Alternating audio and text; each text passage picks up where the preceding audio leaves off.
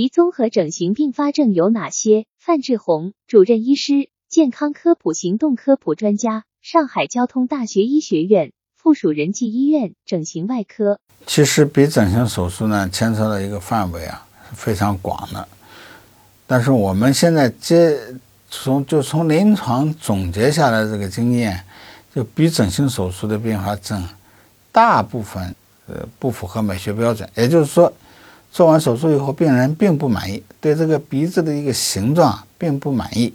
所以我们经常讲呢，做完那个鼻子啊，比较符合美学标准，至少要有四个布置，对吧？比如说我们做的这个鼻子啊，它不歪，这是一个主要的，你歪了那就难看了，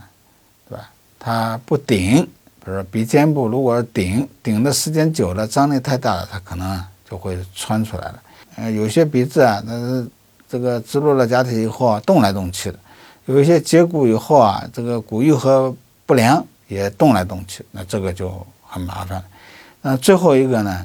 是不假，我们做的这个鼻子啊很自然，外人呢基本上看不出来。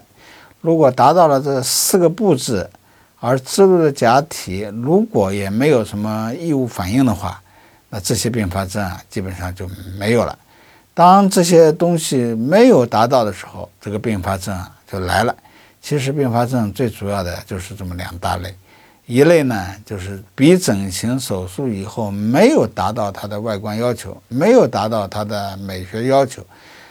嗯，他他不满意，他就认为是并发症。还有一类严重的并发症，就是我们植入的假体、植入的材料，它有异物反应。这也是一个比较严重的一个并发症。当然，还有一些整的过头了以后，会造成一个鼻的另外一种畸形、另外一种疤痕、另外一种挛缩以后造成的继发的畸形，这些呢，可能都是鼻整形手术以后的严重的一个并发症。